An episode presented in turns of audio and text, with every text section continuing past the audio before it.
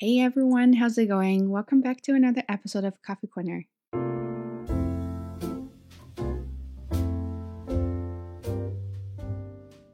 Okay, so today's topic is topicless. So we got another episode of talking about nothing or anything.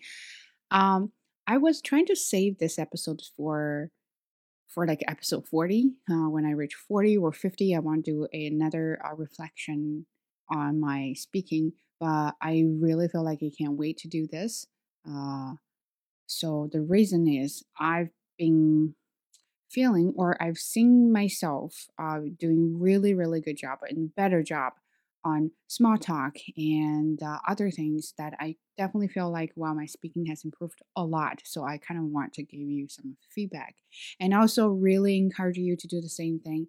That if you want to improve your speaking, all you need to do is to just speak seriously. So you can find a topic uh, you like, or even you can watch something you like. It doesn't matter if it's in English or in Mandarin.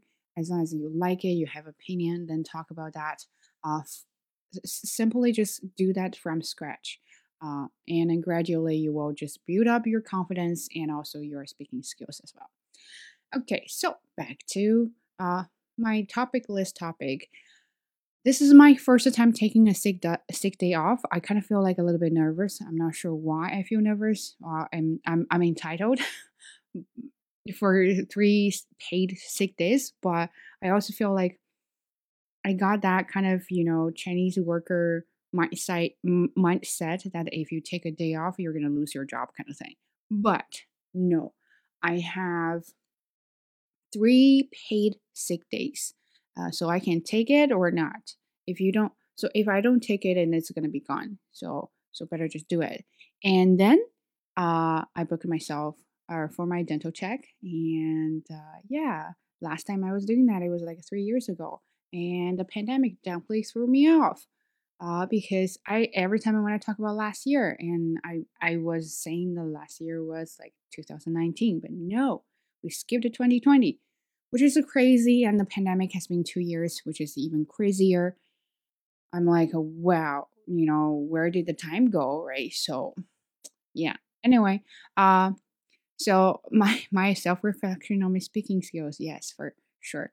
Uh, I was chatting with my colleague one day, but we haven't seen each other for a long, long time. We used to work at a uh, private language school, and then I quit and I went to another. Uh, I went to the school board, and then he's still there, but we both work at the university as well. So the other day, I was doing a different project with the with the I think the business department or something like that. Uh, I forgot. They have like a business Chinese, no Chinese business course or something like that. So I was working on that. And I'm logging uh, on Zoom and then he was there. So we started chatting. I was like, wait a second. My English has been so smooth to the point I feel like, am I even speaking English? Uh, I, I still make mistakes, uh, but it's just like I don't really I, I'm not really aware of my mistakes anymore. It's not like I have the self consciousness about my mistakes when I'm talking. Mm, I think I think I definitely have less of that, eh, which is a good sign because you don't want to focus on your mistakes. Or every time when you communicate, you want to focus on your ideas, how to get your ideas out, and not focusing on the language. Oh, and of course, definitely not your mistakes. So I was chatting with him, and it felt like we were just, uh, you know, uh, like regular old friends. Uh, but I used some idioms and I used some kind of uh, jokes there, and he was laughing. And uh, I know him and his wife as well, so we were just chatting together, three of us. And then, uh, so his wife got a new job at university doing, I think, an RA or something, or more than that. I think it's a lecturer.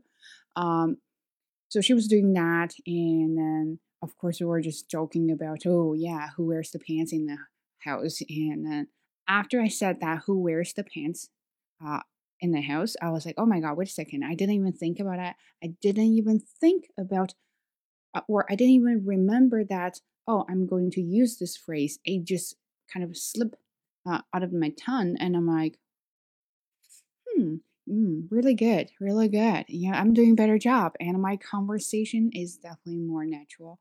And I think it's the mentality that I'm not nervous uh, about having a conversation, or I'm not like trying to prep myself uh, for the talk. And that is very important because when you have that kind of mentality, telling yourself, oh, you're going to get ready for this chat, then chat is never going to be authentic or natural. So that's what I was saying. And then, of course, back here, now back to my dental appointment. Yes, I booked myself a dental appointment, uh, and this is the first time after pandemic. And I I used to go there, but then because I haven't been there for three years, so they removed me uh, from the system. So I kind of had to do all the forms uh, and do like a new patient form, etc. Things like that. So I noticed that I wasn't nervous for two reasons, not only just about language. I wasn't nervous about chatting with them, about their questions. I definitely understand better now. Uh, and I just noticed that I've got that kind of confidence there when I chat. I still make mistakes, I still stuttered, uh, but uh, I was able to get my words out. And that's very important. And the most important thing is, I used to be very shy and scared or you can say even intimidated uh, speaking or chatting with uh, native speakers, and especially when they are in a profession uh, that I have no idea about, uh, such as dentist. Uh, so I was really uh, chatting with them, I was making jokes. And the most important thing I realized at that moment is my confidence is not from the, is not from that I understand them, I can speak English with them, is from that even though I don't understand them, I'm not scared or I'm not intimidated to ask uh, questions. I, I asked them to repeat, I asked them to use a simple way to explain the concept, all sorts of things. So back then, well, I would say three years ago when I was uh, at uh, his office, in his office, I wasn't like that. Everything he said, I was just like nodding my head, saying yeah, yeah, yeah, whatever you say, I trust you. You're a dentist. I don't care if I understand or not. But now I kind of want to know more about my condition. So I will ask more questions. And if I like, I, when I didn't understand what he was trying to say about my jaw, uh, I asked more questions. And when he uh, asked me to describe my uh, condition, and how I feel about it, or what kind of symptoms I had, and I was able to really describe my conditions there. So I was really, really proud myself. And I was like, what, you know, uh, I've been practicing a lot and Coffee Corner has been up to like 35. This is 36 episode. Yeah. Uh, and plus other videos. I'm, I'm really doing great. And that makes me really, really happy because uh, sometimes it doesn't even have to be uh, the topic about my jobs because I'm definitely more familiar with the topics like that.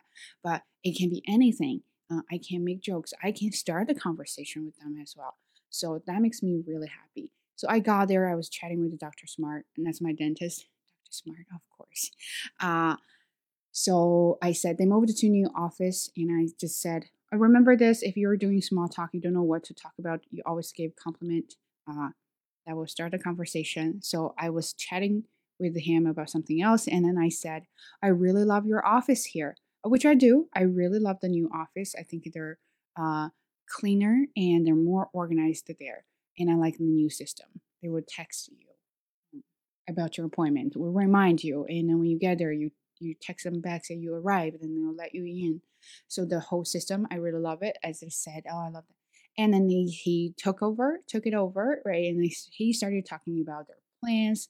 They used to be in downtown and then kind of moved here why was the plan and their original plan was like three of them they have three dentists uh were building an office in downtown but kind of gave up because covid all sorts of things. So they take over the whole conversation talking about their plans and i was so happy because sometimes you don't have to be the one who talks about things right? You can just give your floor to them and let them do their things and you just be a good listener. So yeah that makes me really really proud of myself and then during the procedure, and he was really chatting about, you know, we're talking about immigration policies. We're talking about American politics and his daughter, his daughter in New York trying to get green card and then all sorts of things. So we're really, really chatty. And to some point that he brought up a topic that I wanted to chat with him, but with my mouth wide open. Uh, and other twos were doing all the work. I'm like, okay, so do you want me to chat or not, or you just kind of you want to uh, vent it out? Uh, so that was quite funny, but I was very very happy about how I was able to communicate with them uh, with uh, with the confidence. I again, I still make mistakes. There's a couple times I had to pause to think about word, uh, but not like a crazy pause and then think about, but something like I couldn't get my tongue straight, so I had to kind of work on my muscles.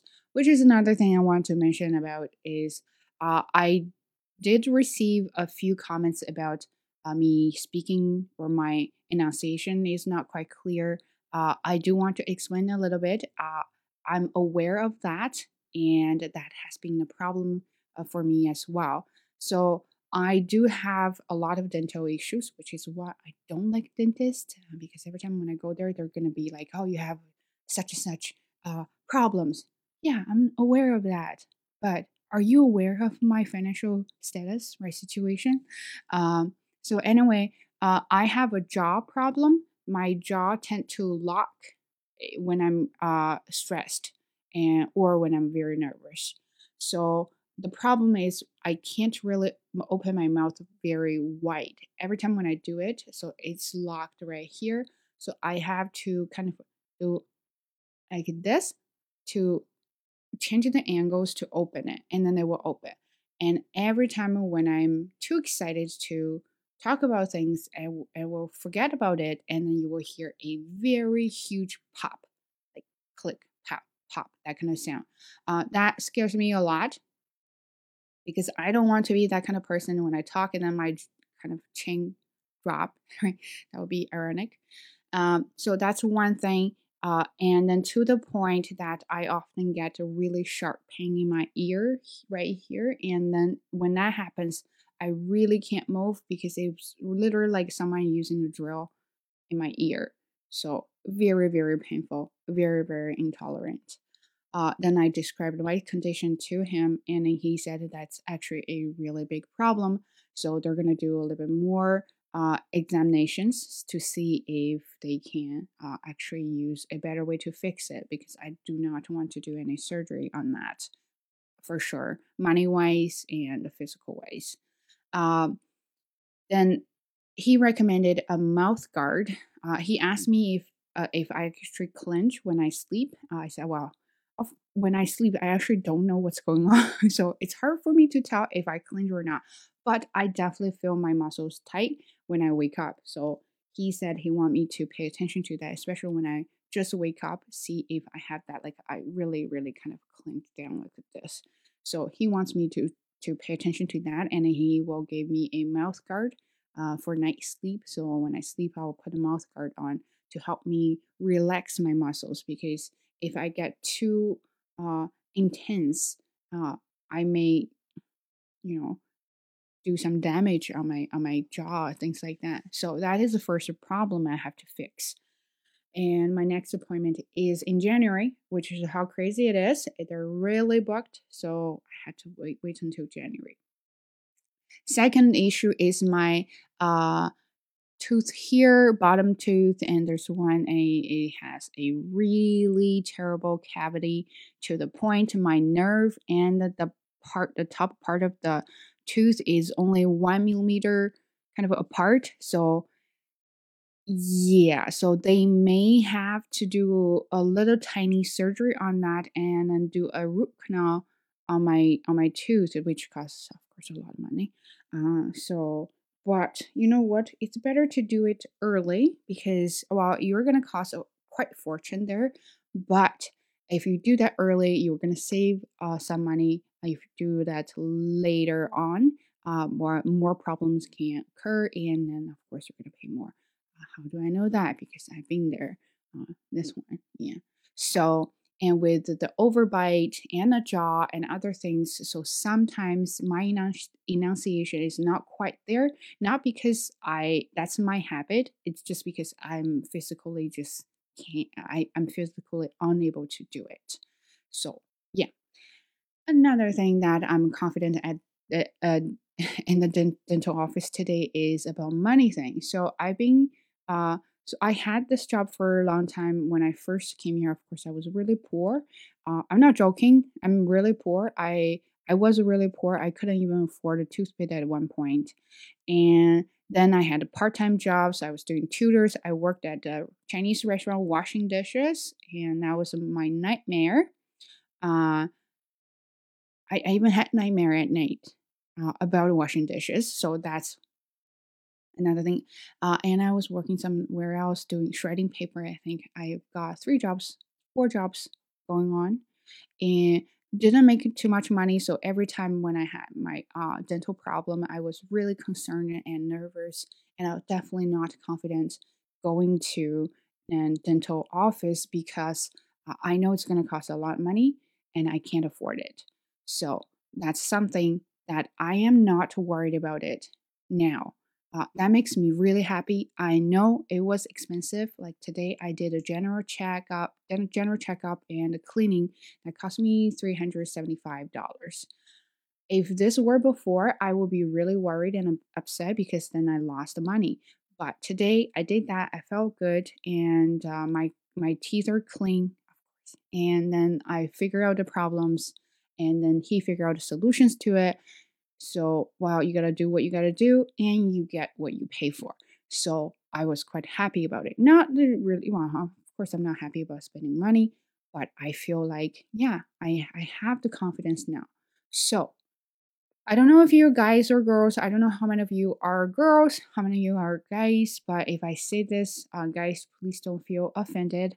But I do think for girls, uh, you need to work hard, you need to make money, and then you support yourself, you're confident, you do what you want to do. So that feels awesome. I'm not even joking. Yeah. Financially freedom is something you really need. Uh, financially freedom? Financial freedom. Okay, sorry for that. Anyway, so that's my dental thing. And then, of course, because I took the whole day off, I kind of relaxed a little bit and I got this guy going on. Uh, not sure what is he doing. Okay, here we go. Okay, baby. Uh, so I took him for a really nice walk, and he loves snow. Yeah. So and then of course we ran to uh dog owner. Uh, the funny thing is the dog owner's name is also Bob, and he has two dogs. Uh, two mixed, two black dogs, mixed breeds and one is Morphe, one is Phoebe. Phoebe, yeah, if you love princess. Uh, anyway, so they're really, really nice. So I started chatting with him. I definitely feel confident chatting with him. I were talking about, you know, dogs and there's funny stories and we're talking about life and jobs, things like that. I feel more natural uh, when I chat with other people now. I think it really it's because I started I have started doing this whole thing that helped a lot. So if you have a plan or you have intention to uh, improve your speaking, definitely try this uh, method. I think it's really really effective.